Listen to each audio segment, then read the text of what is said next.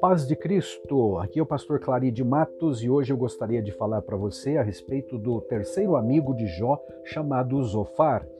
Ele tem uma teologia muito parecida com os dois outros anteriores amigos que falaram naquelas, naquele ciclo de palestra para tentar justificar ou é, entender ou ainda é, explicar o porquê o Jó estava sofrendo. Na verdade, eles não conseguiram, nenhum deles, explicar corretamente o que estava acontecendo. Nem mesmo Jó sabia profundamente ou certamente por que ele estava sofrendo.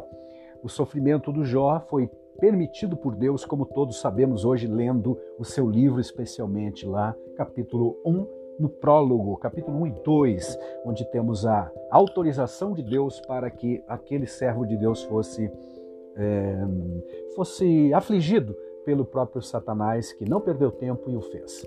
Mas no, neste terceiro amigo de Jó, que encerra o segundo ciclo de debates, porque no terceiro ciclo ele não participa, por algum motivo, por alguma razão que nós desconhecemos. Não sei se ele se cansou do debate ou se desanimou, porque, ou percebeu que o Jó não ia mesmo se dobrar, ia continuar firme, resoluto na sua uh, defendendo a sua inocência, a sua justiça. Então ele abandonou e não participou da terceira do terceiro ciclo de debates.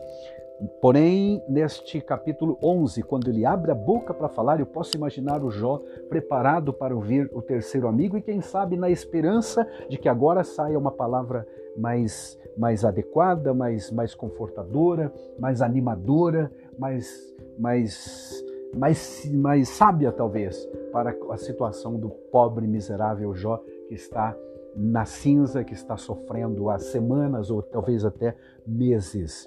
Mas eis que quando Zofar abre a boca, ele começa a criticar o Jó.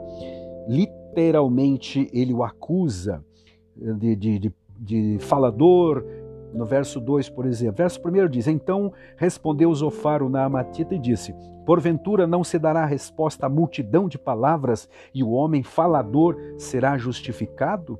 As tuas mentiras Veja, ele está chamando de falador, de mentiroso, de zombador no verso 3. Então, este amigo não era muito amigo, não.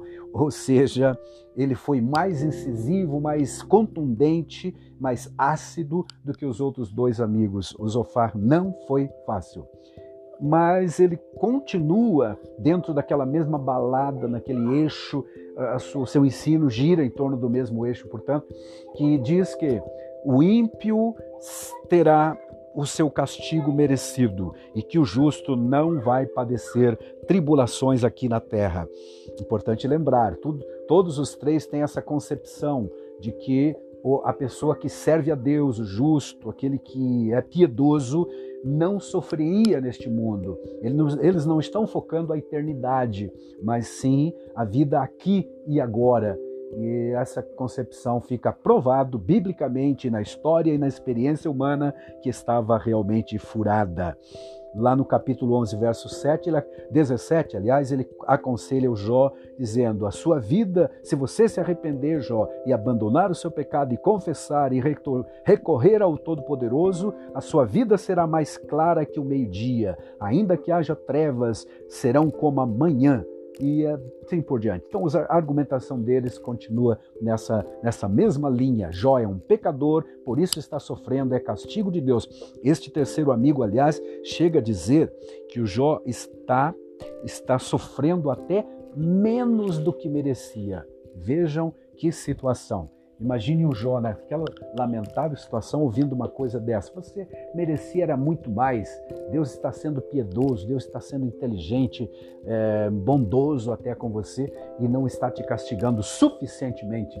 Ou seja, se fosse eu, bom, na verdade, na verdade, esse amigo foi muito mais duro, muito mais cruel do que os outros. Deus diz ele demonstra é, sabedoria quando aflige o, o ímpio, chamando naturalmente Jó de ímpio, pecador não arrependido. Mas no capítulo 42 e versículo 7, 8 e 9 do livro de Jó, vamos encontrar a opinião uh, melhor, o esclarecimento de Deus sobre os três amigos. Lá lemos assim: Tendo o Senhor falado estas palavras a Jó, o Senhor disse também a ele: Faz o temanita. A minha ira se acendeu contra ti e contra os teus dois amigos, portanto, o Zofar também está aí porque não dissestes de mim o que era reto, como meu servo Jó. Tomai, pois, agora sete bezerros, sete novilhos e sete carneiros, e ide ao meu servo Jó, e oferecei holocaustos a vós. Meu servo Jó orará por vós, para que dele eu aceite a intercessão, para que eu não vos trate segundo a vossa loucura, porque vós não disseste de mim o que era reto, como meu servo Jó. Deus os está chamando de loucos praticantes da loucura com essas teologias é, distorcidas ou equivocadas, no mínimo. O justo sofre, como sabemos, sim. Há na Bíblia Sagrada, tanto no Antigo quanto no Novo Testamento, textos que nos dão base para entendermos que e aceitarmos que mesmo justo, mesmo piedoso, mesmo crente mais fiel, ainda assim está sujeito a sofrer. Um destes textos é o Salmo 34, verso 19, onde lemos que muitas são as aflições do justo.